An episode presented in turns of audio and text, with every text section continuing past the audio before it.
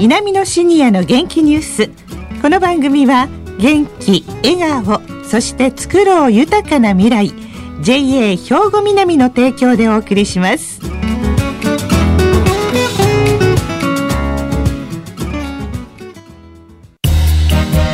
皆様の元気生活を応援する JA 兵庫南。近畿最大級の農産物直売所虹色ファーミン。おすすめは JA 兵庫南エリアの新鮮な地元農産物。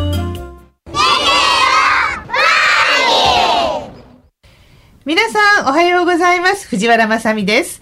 稲美のシニアの元気ニュースの時間です。今日も稲美野学園の元気なシニアの皆さんが気になったニュースや話題を取材し、ラジオ聴きの皆さんにお伝えいたします。今回は稲美野学園ラジオ放送サポーター、イーハンの方々に来ていただいております。それでは自己紹介からお願いします。はい、おはようございます。小笠原俊則です。80歳です。大前さよ子、73歳です。岩瀬忠治、64歳です。あの、小笠原さんとね、大前さんは以前に放送サポーターをしていただいたんですけれども、岩瀬さんは新しく、今年度から放送サポーターになっていただきまして、よろしくお願いいたします。はい、よろしくお願いします。はい。さあ、今日は何を伝えていただくんですか、大前さん？はい。日本文化についてということで、あの、テーマ考えたんですけれども。はい。はい。日本文化というと、まあ、お稽古事とかそんなことでしょうね。そうですね。うん、あの、私たちがその若い頃には、はい、女の人はあの、お茶とかお花。そうでした。それはもう、当たり前にお嫁入り道具としてやって、あの、日本文化でも何も思わずやってたんですけれどもね。えー、で、私なんかもあの、会社でお茶とお花の先生が来てくださって、はい、で、会社でやってました普通に。あそうですか、ええ。で現在は、はい、あのやってる日本文化と言いますとひょっとこ踊りをやってます。お茶お花とかからひょっとこ間が抜けてひょっとこです。それであの豆絞りのほっかむりしてでひょっとこのお面をして、はい、あのかけてそれで赤い短い着物を着て、うん、白いあの直旅を履いて、えー、踊ってます。あの踊ってるのを見るのも楽しいでしょうけど踊ってるのが楽しいです。そうですか？あのね、お面の目のとこ開いてますでしょ、うんはい、そこから私たちを見てくれる人を見るのが楽しいんです。だからなんとなく自分がね、あの動物園の檻の中の動物になって、はい、檻の中の動物がお客さんを見るような気持ち、こんなんかなと思いながら見てます。なるほどね。まあ、そんな楽しい日本文化を伝承してくださるそうなんで、小笠原さんはどうですか？はい。私は、あの、柔道少しですね。はい。はい。で、まあ、柔道は最近国際スポーツとなりましてね、まあ、我々がやってた頃とかなり様変わりした感じがするんですね。はい。それでも、あの、オリンピックなんか見てましてね、技のキレを見ると楽しいですね。あれぐらいのはないっていうのは。はい。確かにね。でも男は強くなければならないということで、はい、柔道とかね、ね剣道とかね、皆さんやってありましたよね。強くなりましたか？いいえ、優しい方のね。優しい方で。気が優しいものですから。ええー、はい、あの、本当でも、昔はね、はい、あの、勉強だけでなく、そういう体を鍛える文武両道という言葉がありますから、ね、男性は文武両道、まあ、女性も、たしなみを身につけて、お嫁に行くときにお茶やお花をご披露する機会はあんまりないんですけれども、やってましたよね。やってましたね。うん、そして、ね、岩瀬さんは何かされてました？はい。私は洋曲の芝居です。洋曲と姉妹はい。はい。踊りなんですけども、ええ、私、あの、会社時代に始めたんですが、今も続けております。会社、社会人になってから、はい、そうです。出会った日本文化ですね。はい、そうです。へえ。今でも稲美野学園であの洋曲部に在籍して、はい、あの仲間と楽しんでおります。始められたきっかけっていうのは何かあったんですか？はい。あの、会社時代に会社に洋曲部がございまして、ええ、職場の先輩から誘われて、昼休みに見学に行きました。はい。そこで、あの、10名ほどの先輩たちが正座して、顔を真っ赤にして大声であの真剣に稽古しておりました。はい。で、あの、まあ、非日常的な不思議な空間と、その、洋曲の文章の美しさに魅了されまして、ええ、翌日から稽古にずっと行くようにさせてもらいました。一目惚れそうですね。まあ、そういうことです。ね洋曲ってあんまりね、知らないですけども、ちょっと洋曲から教えて、どんなのか教えてもらえますか、岩瀬さん。と洋曲なんですけども、うん、昔はあの旦那州の身だしなみの一つであったように先輩から聞いております。はい、あのゴルフが現在あの社用族で人気が出る前は洋曲が今のゴルフ並みに会社では盛んであったということが聞いたことがございます。であの洋曲と言いますのはあの能楽の一部でございますので、はい、まず能楽の説明をしたいと思います。お願いします。はい。えー、能楽というのは和製ミュージカルと言われているように、うん歌唱を主体とした洋曲と舞を主体とした姉妹、はい、それと林に分かれます。お囃子ですね。はい。うん。で、能はあの物持ち時代に鏡時代の親子によって大成されました。はい。それで、えー、能から発生したものに歌舞伎の勧進帳とか、うん、鏡獅子とか、はい、蓮獅子とかがございます。はい。まあそういうことで、あの、毎日、よ稲美野学園でも洋曲を楽しんでおります。いや、でも、洋曲の魅力って何ですか？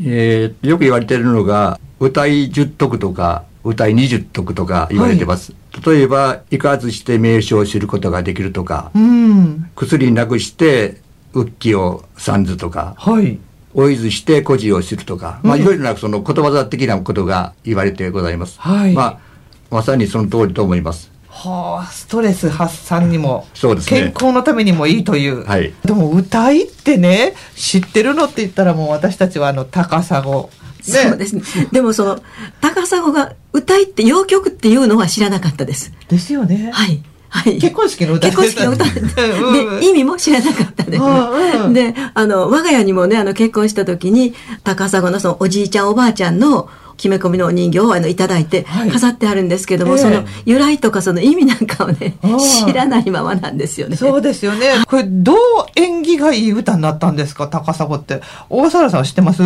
あもうあまりよく知らなかったんですけど、岩瀬さんからあの手本をお借りしたりですね、ええ、それからまあお話を聞いたりして、ちょっと分かってきたような気がいたします。ちょっと教えてください。はい、それじゃあ、あの、洋曲高砂についてなんですが、はい、万葉の歌人にもあの利用されてですね、多くの集歌という優れた歌が歌われています。うん、あの、瀬戸内海のこの旅はですね、はい、上方から西国ですね、九州あたりに旅をするのによく利用されていました。はい、で、各地にあった停泊の港の中でもですね、播磨の高砂の裏がですね、その風光明媚さと相生の松によって遠く西国の方にも知られていました。うん、肥後の国の阿蘇の宮の神主、友成という人が都に登る途中、高砂の津に立ち寄り、松の葉をかき清める友白髪の夫婦を目に留め、はい、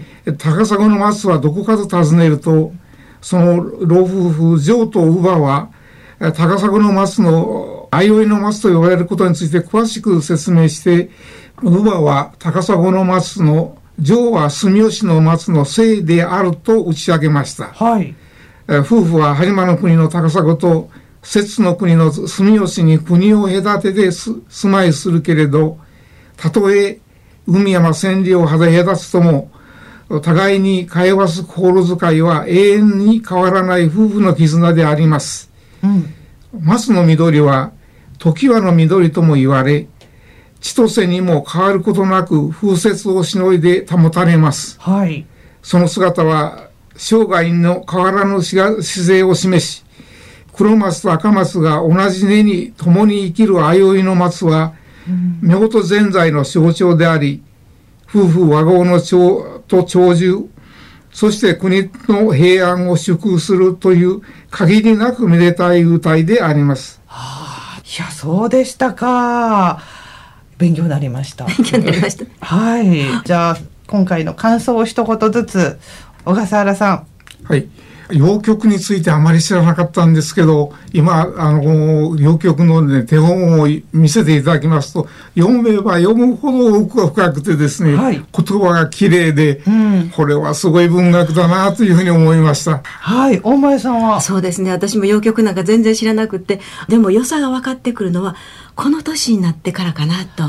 その日本文化のね、あの、茶道にしても、それから神社仏閣にしても、若い時には全然分からなかったですけど、ね、今この年に行ってみると、うん、仏さんの前に立ってもね仏像でもそれから日本庭園を見ても日本っていいなと思って、その良さがこの年でわかるのかなと思うんですけれどね。そうですね。この年だからわかるものっていうのが増えてきましたよね。ですですね。うん、本当に、はい、はい。そして岩瀬さんはいかがですか？はい、ありがとうございます。はい、本日ご紹介させていただきました高砂は、お祝いの歌いですけども、はい、他にもお祝いの歌いはたくさんあります。そうなんですか。播州地区にはあの洋曲高砂の他に各林寺の洋曲安田義道というのもございます。人の名前がついてるんですね。はい。これは毎年1月8日の師匠への行事で、川橋の洋同好会で披露するということになってございます。へえ、これはどんなお話なんですか？その、安田義道が、これも九州の方からこちらに渡ってきて、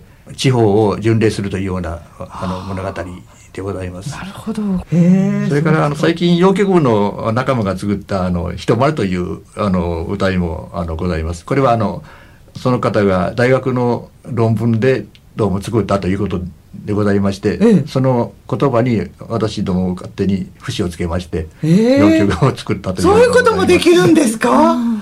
あじゃあ新曲ですか？そうですね。あの自己満足の新曲の歌いでございます。へえでもますます進化してるんですね。それを土台にして今をまた作るというすごいいやそんな岩瀬さんはこうこれからどうしたいですか？能楽を通してあの先人の生き様を見つめることによって、まあ、自身も見つめるとい。うことで、はい、えー、能楽の魅力を発信して末永くこの伝統芸能を継承していきたいと思っております。はい。そのご披露いただくなんてことはあのそれでは歌わせていただきたいと思います。そうですか。はい、はい、じゃあこの高砂を聞きながらお別れしたいと思います。今日どうもありがとうございました。はい、ありがとうございました。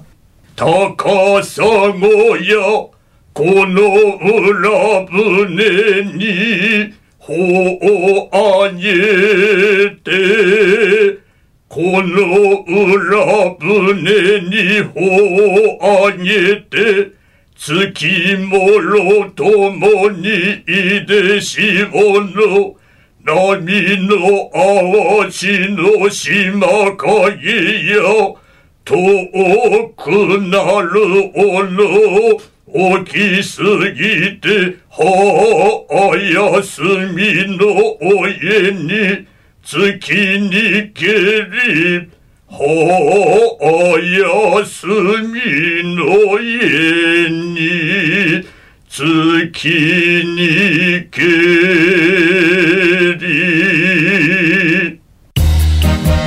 皆様の元気生活を応援する JA 兵庫南。近畿最大級の農産物直売所虹色ファーミンおすすめは JA 兵庫南エリアの新鮮な地元農産物南のシニアの元気ニュースいかがでしたか？今日は日本の伝統文化のお話でした。